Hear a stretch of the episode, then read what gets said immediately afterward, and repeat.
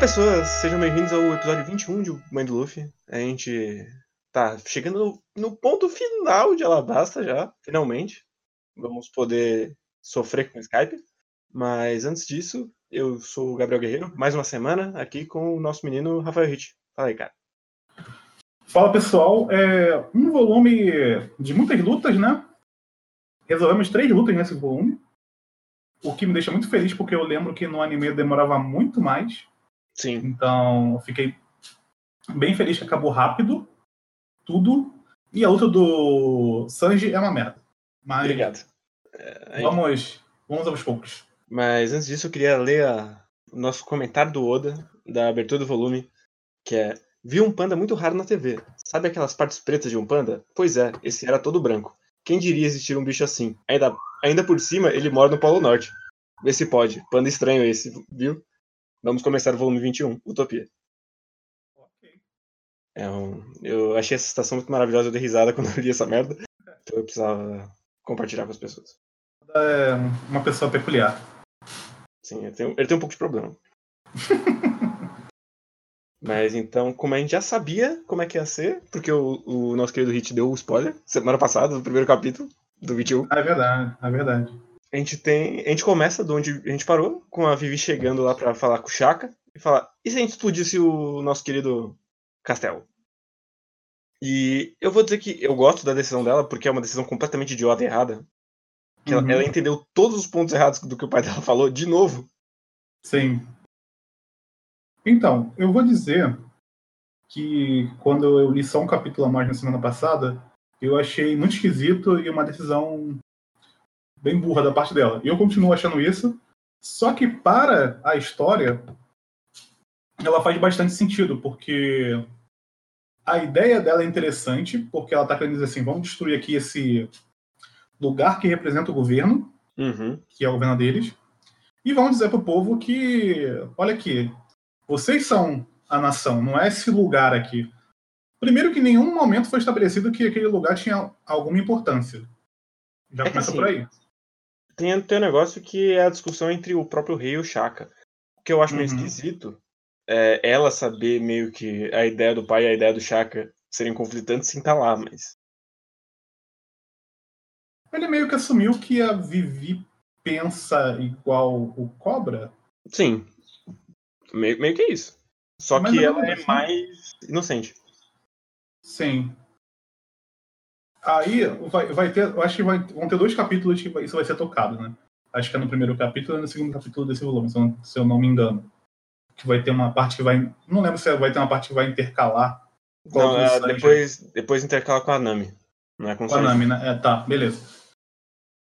O que eu entendi dessa parte, e aí eu fiquei um pouco feliz porque voltou a- ao assunto que está sendo tratado nesse, nessa, nessa parte da história, que é toda essa parte do, da importância da, dessa disputa, né? Entre. Tem até a parte que apa- aparece o Crocodile também, Uhum. e vai, vai adicionar mais uma camada a isso.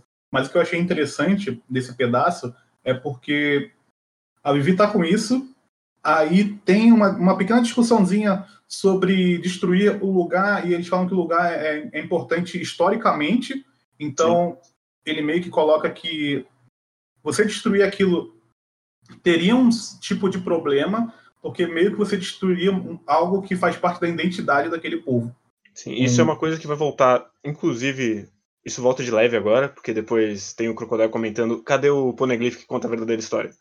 Sim. Que já é o Oda brincando com essa coisa de a identidade das pessoas ser o passado delas.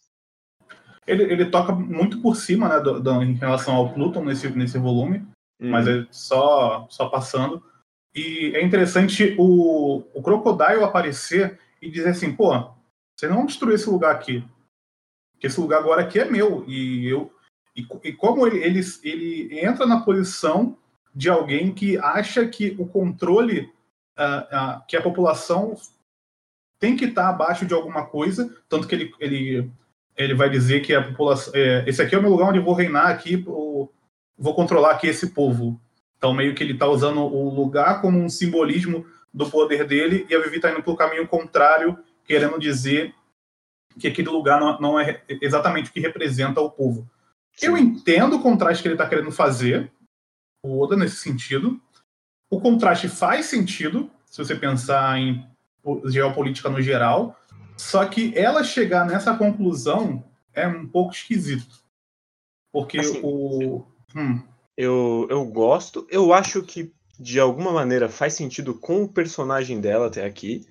Eu, eu acho meio esquisito, porque depois ela vai ter uma mudança disso pro, para uma governante de verdade e a gente não vai exatamente ver essa mudança. E essa é uma decisão que parece dar viver do começo. Então é meio, meio esquisito, parece um passo para trás, ao mesmo uhum. tempo em que, como é a situação do limite ali, faz até um sentido ela estar tá regredindo pro, pro mais primal dela. Então, é que nem, nem na parte primal eu consigo ver exatamente isso, porque eu, pelo, que, pelo que eu consigo entender da Vivi até agora, ela tem um desejo que é de resolver as coisas a partir de um certo pacifismo, uhum. resolver o, o conflito, e ela, e, e, ela se remeter a exatamente à estrutura de poder e ela dizer assim, não, vamos destruir isso aqui que representa uma estrutura de poder, é um pouco esquisita, porque meio que o que ela queria era só resolver tudo na conversa. É, eu, ah. eu entendo, eu, eu, assim, é que ficou meio, ficou meio bagunçado esse negócio, mas eu acho uhum. que a uhum. ideia era que ela ia explodir o castelo, e aí todo mundo ia conseguir olhar para ela, porque ela derrubou o governo, entre aspas, aqui, e ela ia uhum. poder bater um papo com as pessoas, porque ia estar todo mundo mais calmo. Que é uma ideia meio merda, porque quando o castelo explodir, todo mundo vai entrar no caos, mas. Sim, vai assustar as pessoas e as pessoas vão ficar ainda mais suscetíveis a lutar. Não vai ter o um efeito contrário. Sim, mas aí uma outra coisa que eu gosto é o Crocodile mandar falar, ó, oh, você não vai contar onde tá? Tem uma bomba que eu vou explodir essas porra aqui. Uhum. E, porque eu gosto dessa sacada porque, primeiro que ela coloca um timer, ela aumenta o risco mais do que já tem, uhum. E ela serve de duas coisas. Ela serve de, de. Eles são agora reféns, que não sabem que são reféns, e ao mesmo tempo que se tudo falhar, ele já se livrou de toda a oposição, explodindo ela, literalmente. Então Sim. é uma cartada que livra todos os problemas pro, pro Crocodile. Ah, isso é verdade. Isso é verdade. É... é, é bem interessante, não tinha parado a pensar por esse lado da parte do Crocodile. É, realmente, faz sentido o, isso acontecer. E é legal essa camada de. Eu gosto dessa camada de problema da bomba, porque as pessoas que estão envolvidas em lutas, elas não sabem. Sim. Então, elas vão saber só quando todo mundo resolver seus problemas e aí vai, vai ser um conflito dentro do, dentro do conflito, né? Sim, e aí eu gosto que as lutas que eram sobre parar o, os membros da, da Baroque Works, na verdade, começam a atrasar o problema da bomba. Quanto sim. mais tempo eles ficarem presos na luta, menos tempo eles têm para resolver a bomba. Sim, sim. É... Uma outra coisa, voltando a, ao ponto anterior, antes de começar o do Sanji, quando a Vivi se encontra lá com o Chaka, né? Uhum. Ela, que eles têm essa discussãozinha deles entre o que, que é o país e o que, que não é. É legal ele colocar exatamente a imagem do soldado para ser a pessoa que não quer que o, o lugar seja destruído. Sim. É interessante isso, porque é exatamente o personagem dentro da sociedade que está mais disposto a manter um, um, certo status de preservação do, do que já existe. E é aquela coisa que, pelo menos na teoria, né? A gente está vivendo num momento não muito bom para dizer isso, mas uhum. a ideia é que o Estado ele, se, ele cuide da nação e não do governante, o exército. Assim. Sim. Então faz bastante sentido ele não querer o caos e a destruição de algo que é maior do que a Vivi. É, aqui tem aquela ideia de que as pessoas morrem, mas as coisas continuam, né? Então, aquele símbolo do, do reinado, ele ser destruído seria uma coisa muito. Dentro do, do momento que eles passam, né? Que é. Já tem anos que tem o lance, que, que o Kusa tá fazendo aquele lance do, do pessoal que é divergente do governo. Agora tá rolando uma batalha no campal ali, as pessoas estão se matando, todo mundo no mesmo país. Aí você dizer para, aí a mina chega para ele dizer assim, não, então agora vamos destruir isso aqui. Para ele meio que é tipo, pô, isso aqui é a última, tipo, essa, essa aqui é a nossa última esperança. O que, que você tá querendo fazer com isso? Sim. No fim, Sem falar que é um, um, grande crime contra a humanidade, no final das contas. Ela destruiu patrimônio histórico. Ainda tem isso, né? E é, é, é, esquisito, né? Porque, pensando por esse lado também do, do patrimônio histórico, o Oda meio que tá dizendo que. Ele não. Meio que tá dizendo que as pessoas são mais importantes do que as coisas. Se você pensar no. No mais raso, assim, do, do que o Oda tá querendo dizer, né? na primeira camada do que ele tá querendo dizer. Porque dentro disso ele vai, vai entrando em vários outros assuntos menores e mais importantes para a sociedade. Só que é interessante você pensar em. Eh, me lembrou até o lance do, do bagulho lá do Rio, do Rio, do museu que pegou fogo. Sim. Quando você que perde. essas fazer, já pegou fogo? É. E quando você, quando você perde coisas que têm um valor histórico, o quanto isso parece que você por mais que você não tenha, às vezes, nem conhecimento das coisas que foram perdidas, você sente que você, quanto humanidade, perdeu alguma coisa? Sim. É um sentimento meio esquisito. Então, você destruir um lugar que fala que está, sei lá, milênios de pé. Acho que ele diz que é, tipo, 4 mil anos de pé. É, então, o bagulho há milênios de pé.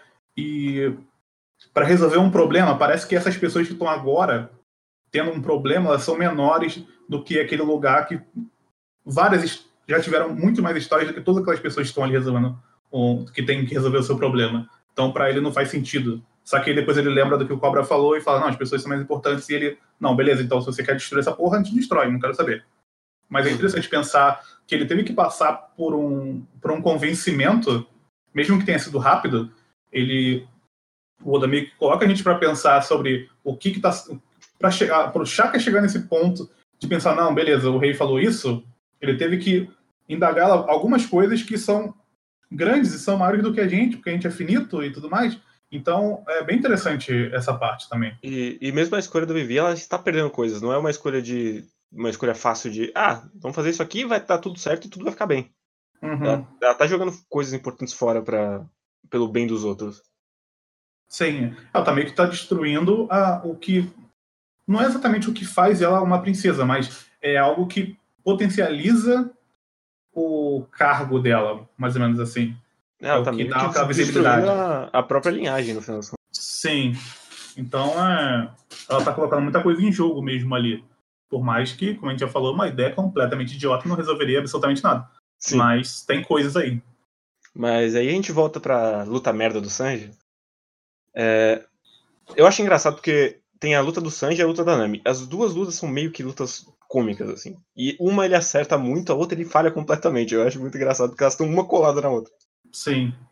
Eu vou dizer que eu não gosto nem do enquadramento da luta do, do Sanji. Ah, parece muito é. no automático, assim. E eu já não gosto que ela é quase um repeteco de Along Park, que a questão é, ele tem o... O vilão tá, tem, tá tomando uma vantagem de alguma coisa que ele tem que fazer, e é por isso que ele não vence. E aí, na uhum. hora que ele lida com isso, ele já resolve rapidão e foda-se.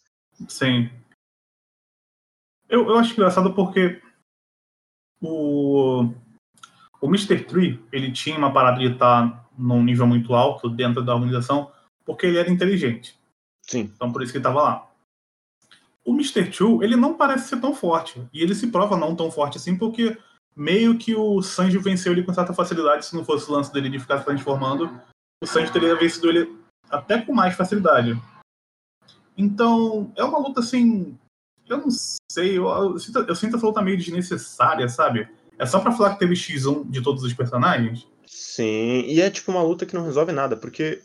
E esse é um problema, porque a gente tá relendo. Porque esse uhum. podia ser o momento de virada do Sanji dele começar a aceitar as pessoas LGBT, assim. Mas não é. É o momento em que ele aceita o Bon Clay, mesmo ele sendo gay. Não é o momento que ele aceita o Bon Clay e os gays. É. Eu gosto de você mesmo você sendo viado. É basicamente Sim, isso. Que é tá esse falando. momento. Eu não sou homofóbico, tenho, tenho amigo gay. Esse é o momento do Sanji disso. Sim. E no final ele não diz muito sobre o Bon Clay também, porque ele já tinha amizade com o bando. Ele só criou amizade com o Sanji agora através do soco, e é isso. E eu, acho, e eu acho muito triste porque todas as outras lutas significam alguma coisa para os personagens, menos essa. Inclusive a do Chopper e o Sop significam alguma coisa para eles. E essa aqui é Sim. só enrolando, beleza.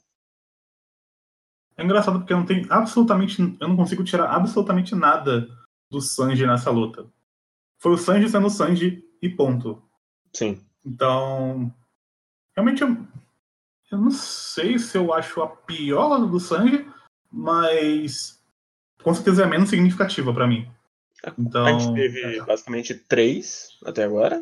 Essa Uhum. é a pior, fácil. A outra foi a contra o Gin e a outra contra o maluco do Karatê, que são melhores que essa. Sim. Então, inclusive, é, quando a gente chega lá no Zoro eu vou falar mais, só que a luta da Nami, eu, ach, eu não lembrava muito bem dela, eu lembrava dela mais no anime, eu não gostava muito, porque eu achava ela muito arrastada no anime. Mas no mangá eu achei muito boa a luta da Nami. Eu também, eu, eu não gostava dela e eu, agora eu coloco ela no top 3 no lugar do Chopper e o Soap, assim. Uhum. Porque eu gosto, e isso, isso funciona para as duas, que são duas coisas que estavam, que, que são um fechamento, assim. Ela tava Uhum. carregando meio que um peso desde o do Arlong Park, e depois que se agravou em Drum porque ela atrapalhou a viagem, e ela precisa ser útil para Vivi, porque ela é a única que não tá sendo. E o nosso querido Zoro também tem o problema desde, o, desde que ele ficou preso na vela e deu um monte de merda por causa disso. Sim. É interessante porque o, o Oda, ele meio que não tá falando muito dessas coisas, é uma coisa implícita. O lance da, por exemplo, da Nami achar que ela não tá ajudando. Não é uma coisa que ele tá meio que dizendo textualmente. Só que é uma coisa que, pelos acontecimentos, você, você é, entende que esse vai ser o pensamento dela no final das contas. Então eu gosto da forma como isso é feito, porque tem o flashback dela com o Sop, né? Maravilhoso Ah. flashback dela com o Sop. Sim, pra ela, pra ela dizer, pô, faz uma arma aí pra mim, não sei o quê. Que é interessante porque ele, ele, ele coloca o negócio meio que dentro do flashback e depois ele já continua. Porque Uhum. ele, ele não tá te tratando como um, um leitor burro, que você consegue, a partir da sua leitura, você consegue chegar nesse ponto que ele tá chegando sem precisar falar, porra, mas ele não estabeleceu isso aqui. Tipo, não precisa estar escrito ah, com, com caneta nanquim pra você. no, no próprio no próprio desenvolvimento do personagem você consegue chegar nessa conclusão. Sim. Então, ela chegar nesse ponto agora foi muito interessante, porque ela, ela teve todas essas coisas que você falou, né? Principalmente a parte lá de Drum, que foi meio que uma travada no, na, Na viagem. na, na viagem. E aí ela ainda perderam. chega e tá todo mundo morrendo em Alabasta. Sim. Então, ela realmente estava carregando aquele peso com ela, e é legal o, o Oda jogar esse ponto, porque é legal e triste quando a gente pensa lá na frente na Nami, mas Sim. aqui agora é legal, porque você cria uma coisa dela que ela não é mais a menininha, a bonitinha que é navegadora. Ela pode fazer coisas e que rouba as pessoas através dessa beleza. Ela tem mais coisas do que isso. Isso é legal, porque ela é a única mina da, da tripulação até agora. Então, ele tá meio, ele meio que empodera ela, ela nesse momento. Ela vence uma mulher que é forte, que tem Akuma no Mi, que que teve que resolver, ela recebeu um instrumento para fazer alguma coisa, só que E o ela instrumento é uma Não. merda. não funcionava, era basicamente um negócio de circense, Sim. e ela conseguiu com, tipo, ah, ah, meio que ele tá dizendo que a mulher conseguiu com menos ferramentas, com ferramentas até ruins, conseguiu se resolver e, e resolver o problema. E ela Isso eu acho interessante. a assassina mais forte do, do- da organização. Assim. Sim, Ela enfrentou um inimigo mais forte do que o Sanji. E venceu. sim. E Então- inclusive eu fico, triste que depois o Climatact nunca vai ser tão legal quanto essa luta, mas fazer o quê? É muito mal explorado. Tem uma coisa que vai ser muito pior explorada, que é uma coisa que acontece em Skype, mas isso aí a gente vai deixar pra lá, por Sim. enquanto. Isso fica pra daqui a algumas semanas. Sim, Mas, ele- inclusive, uma coisa que eu gosto nessa luta, voltando, pra gente não perder o fio da meada, é, é que ele usa o trope clássico da menina que fica pelada quando tá lutando, e ele não faz um et safado com isso. Ela simplesmente perdeu o hobby e ele não fica mostrando os peitos dela por causa disso. E, bom, podia não perder o hobby, mas já que perdeu, porque todo mundo tá botando a roupa normal de. a roupa clássica, então pelo menos que ele não faça uma punheta barata em cima. E se abracem nesse momento, porque o Oda vai fazer muito disso depois. Vai. Então, se abracem esses poucos momentos onde ele não vê as mulheres apenas com uma cabeça pequena com um peito gigante. Se abracem forte. Mesmo que o, momento. o design dela já tá ficando peituda e com uma cintura de 2 centímetros. Sim, ela tirou umas quatro costelas já nesse arco aí, fácil. E não é quatro custadores de cada lado, não. Ela tirou, ela tirou quatro de cada lado. Exatamente. então... Mas, então eu gosto muito dessa luta. Eu gosto muito dela fugindo e mostrando poderes inúteis. É sempre engraçado quando ela solta os pombos. Ah, muito bom, muito bom. Inclusive, é, voltando na luta do Sanji, eu não gostei nem da comédia, eu gosto de um quadro só, que é o quadro que o Bon Clay vai se transformar e que na verdade que ele faz é só aumentar o nariz. Sim, essa é boa. Esse quadro é muito bom, porque eu vou fazer, vou botar os caras mais bizarros que eu tenho e é só o nariz do do Soap é. na cara do Bon Clay. E aí tem um quadro embaixo que ele tá tipo é mais escuro, que ele tá abaixado chorando. Esse quadro eu, acho bastante engraçado, mas é só isso mesmo também. Ah, eu, não sei, eu não, não tenho. Não, a piada do Sanji ela não é engraçada. Que é ser tarado. Eu nunca achei ela engraçada. E eu não entendo porque que o Japão continua forçando essa piada. Mas. E aí a luta dele é porque ele é tarado e é por isso que ele tem problema. Mas todo. Eu não sei porque todo o. O Shonen tem que ter o, seu personagem tarado. Não sei qual que é essa parada no Japão. Realmente não, não entendo. Eu acho que é melhor não entender. Deixa pra lá. Só, só passa a página na hora que acontecer isso. Que não faz sentido. Dito isso, teve um momento que é engraçadinho também, que é quando ele usa o olho de coração que sai voando e aí o Bon Clay bate no olho dele. Ah, sim, é verdade. verdade. É uma boa sacadinha de, com a mídia, mas é só isso também. Mas aí a gente tem a melhor luta. Que é a grande luta do Zoro. Eu gosto demais dessa luta. Cara, é que vão ter momentos do Zoro que são melhores mais pra frente. Só que eu acho que em quesito de luta, luta, luta mesmo, eu acho que essa é a luta que eu mais gosto do Zoro. Talvez. Dele, dele lutando mesmo. Eu, pre eu preciso rever a dele em CP9, mas fora essa, é essa aqui agora mesmo. Porque, primeiro que é uma parada que a gente tá acompanhando o Zoro meio na merda desde que ele perdeu pro nosso querido Zorro. Sim. Desde que então, ele perdeu pro então, Mihawk. É, pro Mihawk. E desde então, ele vence geralmente fácil os caras. Só que o fácil do Zoro é entrar na porrada primeiro e depois dar um golpe. E ele ganha. Aqui, ele meio que ele tá passando por todo o processo que ele tá treinando pra caraca. Porque ele agora tem esse objetivo. Ele já tinha um objetivo e agora ficou mais claro para ele que esse objetivo de ser uma espadachim não vai ser tão fácil, talvez, como ele achava. Porque no, no East Blue ele era muito forte para no East Blue, mas ele chegou agora no, Novo Mundo ele já não é mais tão forte assim. E aí ele já tava meio para baixo, ele tomou um outro top na cara do, do Mr. Tree ainda, que é um bosta. Sim. Ele perdeu para um cara, ele não ele ficou puto porque ele não conseguiu cortar a porra da vela também, né? Uhum. Então, ele não conseguiu cortar a cela dois volumes atrás. Sim, então ele tá o, da mesma forma que ele fez com a Nami, o Oda ele fez com, com o Zoro também. Sim. Eles são personagens que já estão bem estabelecidos, só que você e você sabe, o Zoro até ficou mais claro qual era o problema dele em, em relação a Nami, porque eu, eu, gosto que o Zoro, o problema dele não tem a ver com o que está acontecendo no arco. É, é, um, é um problema pessoal do Zoro. Sim, é o crescimento estritamente interno assim, dele. Sim. E ter um flashback com o mestre dele é muito legal, porque eu gosto muito do design do mestre dele. Sim. Porque faz um contraste muito grande com a personalidade do Zoro. O mestre dele é tudo calmo, tranquilão. Parece aquele cara que. Tá tudo suave. É, tá tudo tranquilo. Então isso é interessante para mim. E aí toda essa a, a, luta, eu acho a, o desenho dessa luta. Eu não sei se o Oda pensou assim, ah, vou fazer duas lutinhas aqui de boa. Descansando. E vou, é, e vou e se você parar pensar, ele fez isso tudo no volume, ele teve trabalho pra caralho nesse volume, porque é muito desenho de, de ação, né?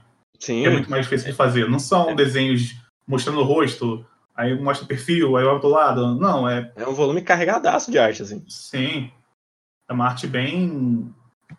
bem diferente. Inclusive, eu lendo esse volume, eu lembrei do, do livro que eu tenho aqui em casa do, do Eisner, que o Eisner ele fala muito sobre o, o, os quadros de uma forma que é, você tem que pegar um desenho que é uma coisa fixa, né?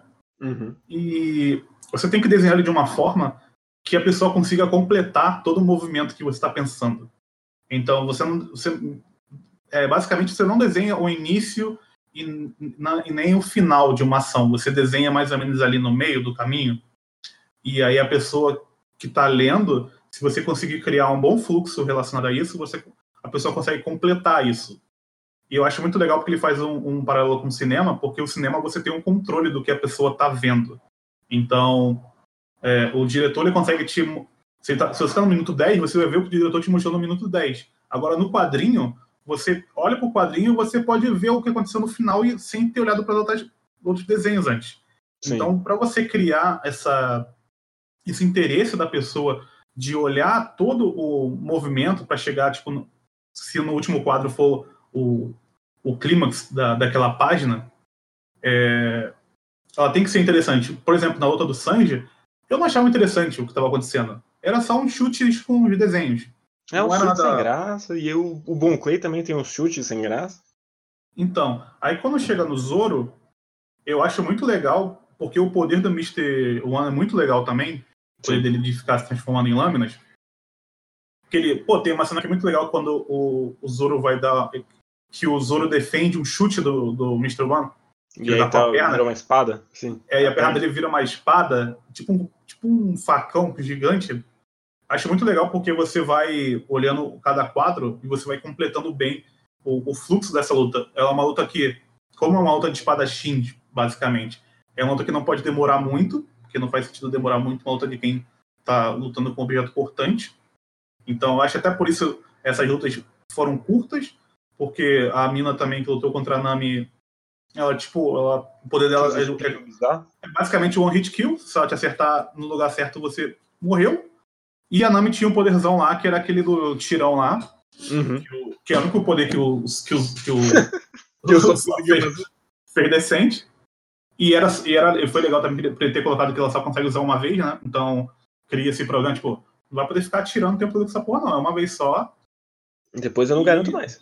Depois não te garanto mais. Então, falando desse fluxo do, do quadrinho, eu achei que essa luta, o, o Oda tá assim, no talo, sabe? Tá fazendo, você vai, você acompanha muito bem o que está acontecendo, você consegue enxergar muito bem o que está acontecendo e o o fechar assim da luta, a forma como, como, ele fecha é muito legal e fechar o, o, volume desse jeito é muito legal. Sim, e, uma e maravilhosa splash page do tudo preto. Sim. Muito bom. Sim. E ele, aí... e ele, e ele nem apela para a página dupla. Não. Ele só bota uma página dupla que é o final mesmo. Sim. Mas uma coisa que eu gosto muito dessa luta, primeiro que é luta de samurai, que já é um bagulho muito legal. Sim. E por isso que é tão triste que o Zoro depois ele não tem tanta dificuldade daqui para frente, porque, né? Uhum. Mas eu, eu gosto do momento filosofia do Bushido, brega, de a expressão ah, das ter, coisas. Né? Uhum. Que, e inclusive eu fico muito triste porque as pessoas elas falam, ah, isso aqui é o hack. E perde toda a magia quando vira só o poderzinho. É muito mais legal quando é um conceito. Ah, então, eu ia comentar isso depois. É, como eu tô lendo na Scan, aí tem, o, geralmente, tem um comentário do pessoal, né? Cara, uhum. o maluco botou um disclaimer tentando justificar que isso era o hack. Não era hack, cara. Tudo que vem, tudo que depois do hack é retcon. Só você aceitar isso. Você aceita que é retcon e a vida continua. Sim. Ele criou é um poder legal ele, ele sentir a vibração das coisas e poder cortar porque ele é foda. É muito mais legal do que, ah, mas é um poder de hack da observação, foda-se. E não é nem como se você aprendesse hack sozinho, tirando o, o hack que você já nasce com ele. Todos os outros você tem que treinar para isso. E o Zoro não tinha a mínima noção disso. Então, só por isso já vai tudo por terra o lance do hack. Sim, e segundo, que, é, pô, é... aproveita que agora não tem hack. É, já é o momento do, o momento do Zoro entrando em, em conjunto com o mestre dele pela primeira vez, entendendo o que o mestre dele disse, é muito mais legal do que um poder. Sim, tipo, ele, ele não descobriu. Ele não, o mais legal dessa luta é que ele não ganhou uma habilidade nova. Ah, não. Agora ele corta metal. Não é esse o ponto. O ponto é que ele entendeu algo que ele ouviu quando ele era criança. E ele se desenvolveu a partir disso. O, resu o resultado daquilo é o menos importante, porque é o Zoro, ele vai. Se tiver que cortar Titã, ele vai cortar, foda-se. O, o lance é o como, não o final da coisa. O como que é o legal. Então, se apeguem aos, às pequenas coisas.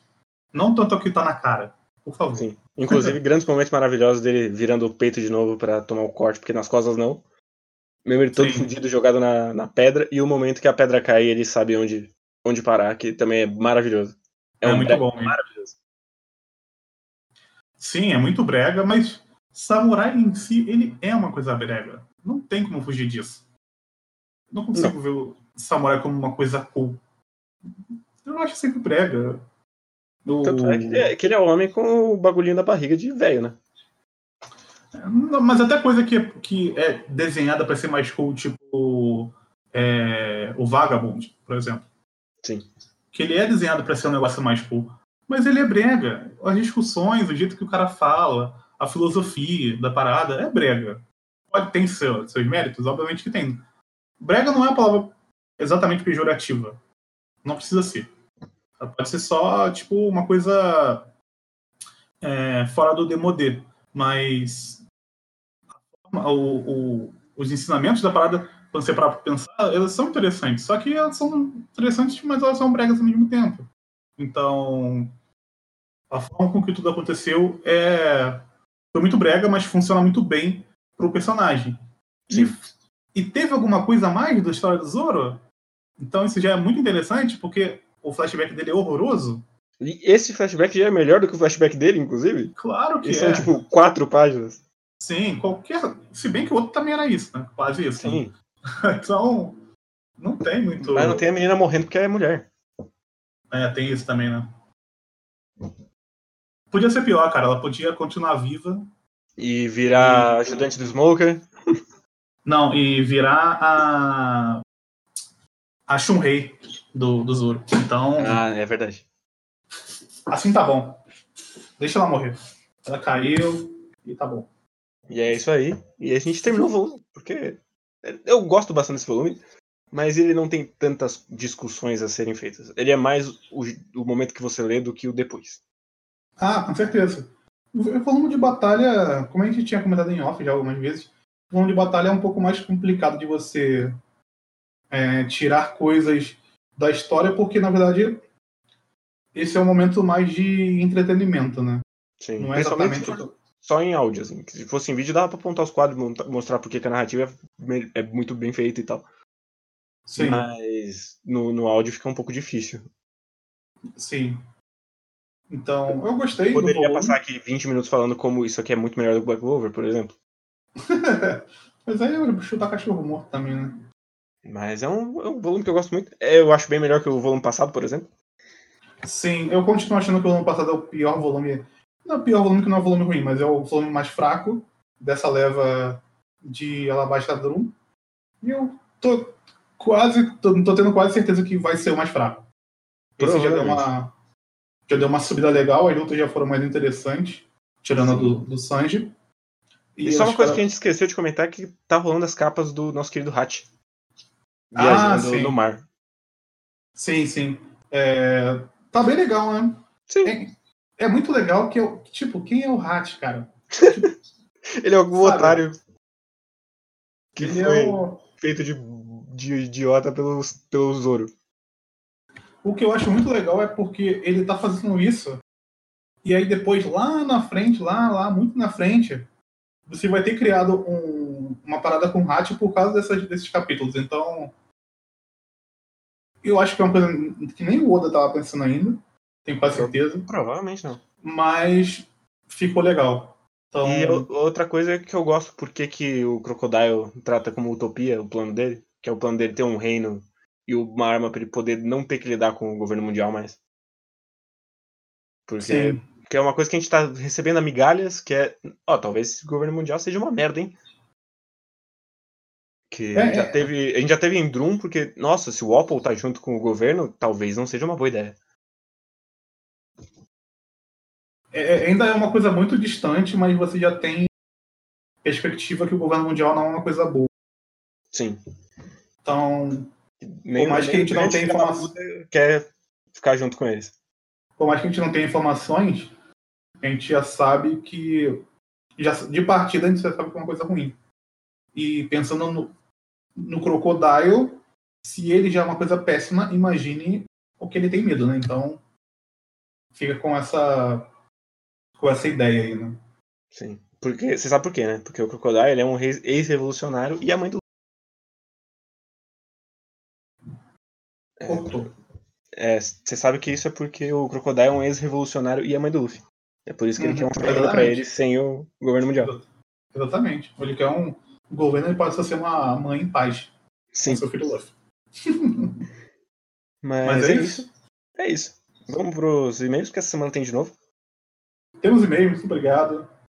É, se você quiser mandar o seu e-mail, é podcast mãe do Luffy, tudo junto, arroba gmail.com. Exatamente.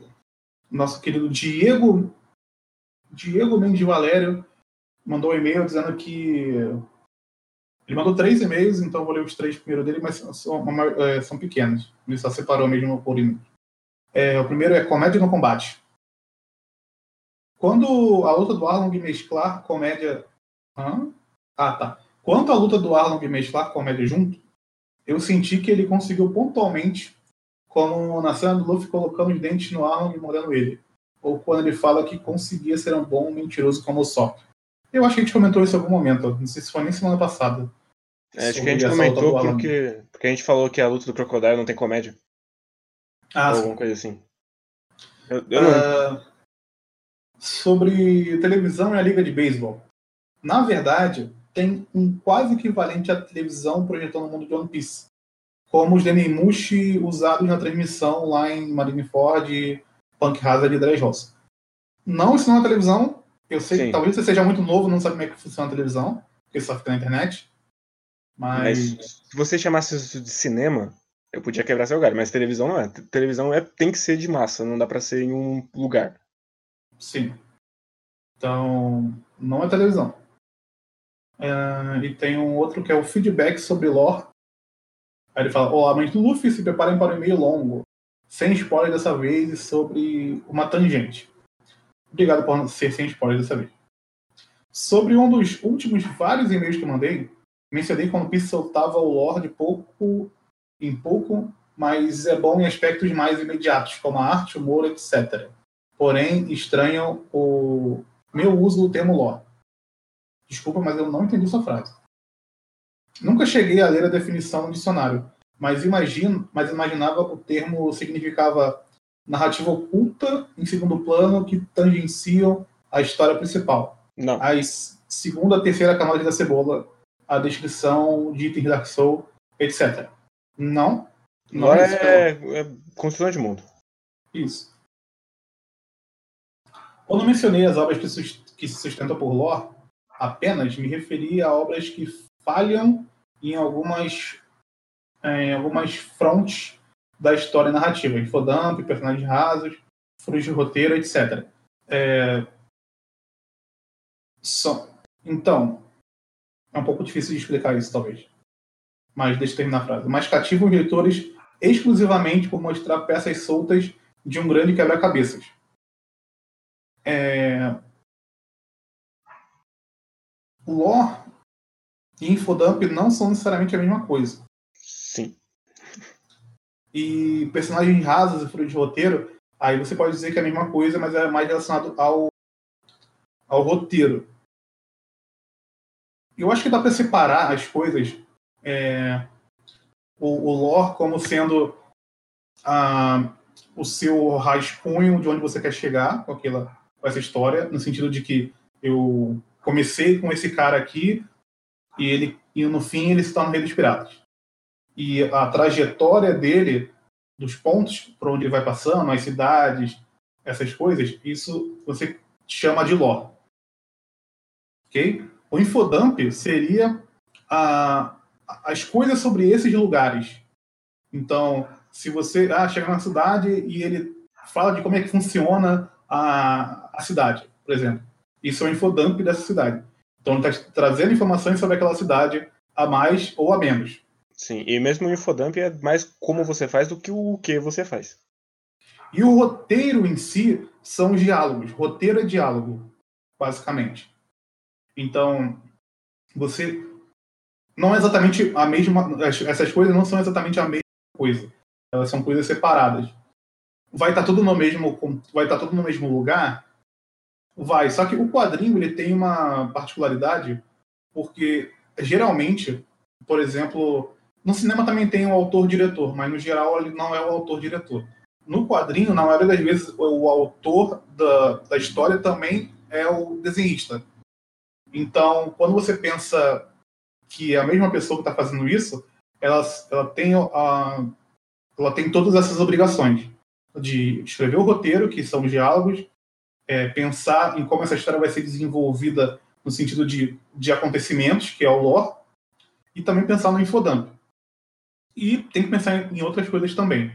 Mas é, quando você diz que acha que o, o, o, que o lore é uma narrativa oculta, isso não é uma narrativa oculta. Isso aí que chama de subtexto, a narrativa oculta, que na verdade é o que o autor quer dizer com aquilo que ele está contando.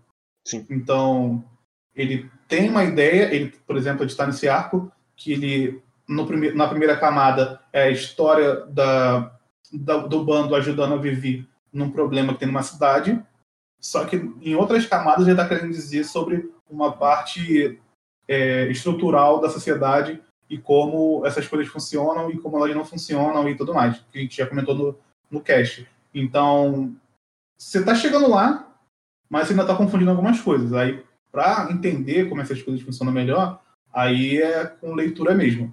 Mas é, é por aí. Você está chegando lá.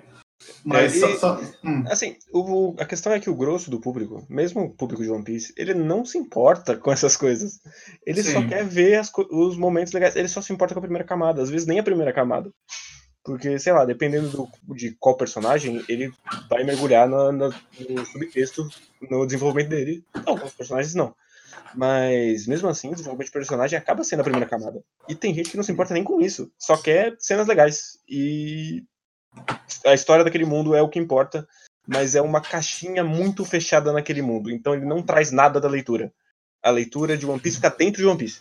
E você não é, pode eu... trazer nada. É, o meu problema com o Lord One Piece é exatamente esse, porque ele é tão abrangente que você, acaba, você pode se perder nele e tentar explicar a história por dentro da própria história e não tirar nada disso. E eu acho muito. A gente reclama muito de histórias, principalmente lá no Vigilância, que as histórias elas não. que elas são ruins, não porque elas são feitas de um jeito escroto, mas é porque elas não querem dizer nada. Você está lendo aquilo ali e ela morre nela mesma. Sim. E quando o autor quer dizer alguma coisa, não é porque ele queria dizer. É porque quando você escreve alguma coisa, você está dizendo sobre você também. Só que não é. Você não sente que aquilo é proposital. É tipo só ele sendo, sei lá, muito machista e escroto. É só vazando Sim. o lixo é. dele para o texto.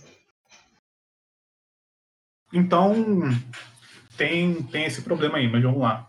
Alguns fãs se empolgam demais com esse mental, criando teorias absurdas, romantizando e subestimando a capacidade do autor, defendendo com todas as forças furos de roteiro e indagando que ninguém enxerga a genialidade da, da obra como eles. É só se o cara for fã do Oco, sei lá. Uh, a pessoa pode ter 15 anos. E também. Normal. Mas é o mesmo público também. Uh, no, entanto, no entanto, admito a possibilidade de eu estar apenas sendo meio babaca ao alfinetar alguns fãs que têm uma soberba hipster com obras que consideram superestimadas. Não precisam citar, mas é, mais especificamente Shingeki no Kyojin, Fullmetal Alchemist 2003 e alguns outros. Está citado. Tá, você já citou, então a gente não vai citar. Sim. Porque eu usaria também o exemplo de Shingeki no Kyojin. É que, eu, eu não sei, eu não gosto do termo subestimado e superestimado. Porque, sei lá, é muito, é muito plural a opinião das pessoas para você fechar uma régua de essa aqui é a opinião das pessoas sobre tal. Então eu não gosto muito do termo. Não. Tem aqui o nosso Felipe Oliveira Cruz, que usa ainda Hotmail. Parabéns para esse herói. Olha aí. E o e-mail dele se chama Te amo Oda, mas às vezes você me cansa. Uh, comecei a One Piece para acompanhar o podcast de vocês, mas como eu não estou trabalhando por causa da pandemia, eu dei uma adiantada. Uh, já estou na Ilha dos Tritões. Então você não deu uma adiantada, você voou. Você está muito longe agora. Uh, e para mim já é o top 3 piores arcos, concordo? Sim. Sou um, muito fã do Oda, mas tem algumas coisas que me cansa. Tipo, quando ele fez um capítulo só de lore explicando como funciona tudo na ilha. Ou quando o Chapéu de Palha derrotaram três vezes seus respectivos adversários. Eu sei exatamente onde você está falando e eu concordo. Uh, às vezes, eu sinto que ele só está ganhando tempo enquanto ele planeja um grande arco mais para frente, como foi em Thriller Bark uh, para Marineford. E provavelmente ele está mesmo. E provavelmente ele estava mesmo. Uh, mas mesmo assim, mas mesmo com isso, ele é acima da média. Eu não acho que o Oda é acima da média. Eu acho que o Oda ele é de outra prateleira. Ele acima da média são outras pessoas. Acho que o Oda, eu acho que ele já conseguiu chegar no por mais que ele cague a história no final, ele conseguiu já construir coisas que definem o, o, o, o mangá. Então, já, o mangá ele já existe, uh, como foi com, com, o, com o Toriyama, o, o, o, Oda fez a mesma coisa. Existe o mangás antes desses caras e existe depois desses caras. Então, por mais que o fim não seja satisfatório, que eu acho que já é impossível o fim de One Piece satisfatório para os fãs, porque já é muito grande a história e vai ficar muita coisa em aberto. Então vai, acho que ele, eu acho que ele já tem até, é, eu acho que ele já tem essa noção de que ele não vai chegar no em agradar as pessoas. Eu, eu espero então, que ele tenha, porque senão vai ser muito pior. Se ele tentar agradar, vai ser muito pior. Pois é. Então. Mas ele... assim, é uma história tão hum. grande que para mim é muito mais sobre o meio do que sobre o final. Ah, no geral, eu já encaro as histórias assim. Agora, grandes, é, você acaba ficando ainda mais com isso, né? Porque o final acaba sendo muito menos importante. É só a conclusão, é só pra falar que acabou. Então, enfim. Uh, parabéns pelo podcast, curto muito o trabalho de vocês. Muito obrigado. Muito obrigado. E para fechar, temos nosso menino Pedro Monteiro. Grande. Eu já sei o que vem aí. Eu não li o e-mail, mas eu sei o teor do. Saudações joviais. Gostaria de iniciar o meu e-mail em homenagem a esse glorioso bordão do nosso amigo Aurélio Dantas aí. Grande Aurélio Dantas. Uh, hoje estou aqui para desconstruir um senso comum que existe dentro da comunidade de fãs de One Piece. Já começou mal o seu e-mail. Já, já vai ruim. E esse senso comum é que o Zoro versus Mr. One é uma boa luta. Ah, então vamos nós. Uh, nunca achei uma boa luta. Nem mesmo quando vi pela primeira vez, ainda na minha época de adolescente. É uma luta que segue um script do protagonista apanhar, apanhar e apanhar até finalmente aprender um golpe novo e vencer usando esse golpe apenas uma vez. Ou seja, uma estrutura bem básica e que já foi usada milhares de vezes dentro da demografia shonen de lutinha. Aliás, já foi usada outras vezes mesmo dentro de One Piece. Então, meu problema não é particularmente com a fórmula em si, mas sim que aqui nessa luta essa fórmula foi usada da, da maneira mais crua possível. O Mr. One é um personagem extremamente desinteressante, que não tem personalidade definida e, e muito menos carisma. Discordo bastante disso. Que ele não tem carisma. Eu achei ele bem carismático até. Ele não tem nem ao menos uma piada. Mas daí? Obrigado por não ter uma piada. Já tá bom, o Oda já faz isso com todos os outros personagens. Ele é apenas um cara forte e ponto. Mas eu acho que ele é um cara forte, ponto, porque ele é meio que o guarda-costas do Crocodile, então Sim. faz sentido ele ser só um cara forte, ponto. Ele é o cara que passa lá para matar as pessoas que o Crocodile aponta. É. é. E todo o conceito de luta é em cima do Zoro aprendendo uma nova técnica. E nem o processo de aprendizagem dessa técnica eu consigo gostar. Acho toda essa, uh, toda essa explicação do mestre do Zoro confusa e, acima de tudo, cafona. Cafona é mesmo. Confusa ela não é. É bem simples, na verdade. É bem simples. Diante disso, o meu único elogio é que a página dupla de conclusão é bem maneira, mas uma página dupla maneira não quer dizer que a luta com um todo foi, foi maneira. Eu acho que a gente não precisa entrar muito nesse ponto, porque a gente já discutiu isso durante o programa. Sim, a gente já respondeu o e-mail antes do e-mail. É. Diante disso, praticamente em total oposição dessa luta do Zoro, temos a luta do Sanji versus Bon Clay. Ah, cara, como eu detesto, Pedro. Uma luta que foi muito mais equilibrada, divertida e com Não. um personagem adversário carismático. Ok. Bon Clay é carismático, ponto, mas beleza. Mas a luta não foi, não foi. A luta foi equilibrada, ok, mas ela não foi divertida, nem um pouco. E eu entendo que algumas das piadas envolvendo o Bon Clay são mal vistas hoje em dia, sendo consideradas homofóbicas. Não vou discordar nem passar pano, muito obrigado. Porém, aí já fodeu todo. Até já, mesmo... já tá passando pano. É. Porém, até mesmo pela maneira como essa luta foi encerrada, com o Bon Clay e o Sanji formando uma pequena amizade, eu acredito que sim, que as interações do Oda foram boas. Forçando um pouquinho a barra, daria até para dizer que foi uma mensagem de inclusão social. Não foi, eu já respondi essa também. Também.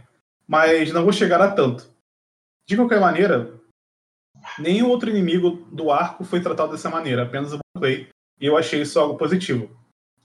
Em um saldo geral, me diverti muito com o Sanji vs Clay, não tenho medo de dizer que é sim uma luta melhor que Zoro vs Mr. Mouse. Você deveria ter vergonha de dizer isso. Devia.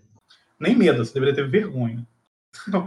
Enfim, mas é, é, interessante porque foi o e-mail do Pedro é basicamente o contrário do que a gente falou no cast. Sim. Do que, da nossa impressão, e é legal como.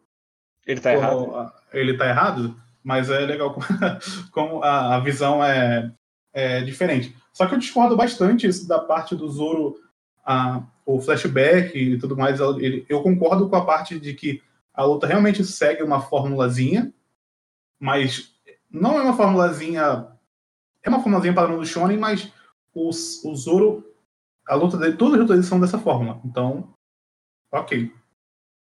Mas a parte da, do, do mestre dele, eu acho que o, o Pedro acabou se apegando mais em pensar nessa fórmula e acabou meio que esquecendo de, do, do arco que estava acontecendo por trás. Eu acho que o que faz ser interessante a luta é o arco que tem por trás, não exatamente a luta em si.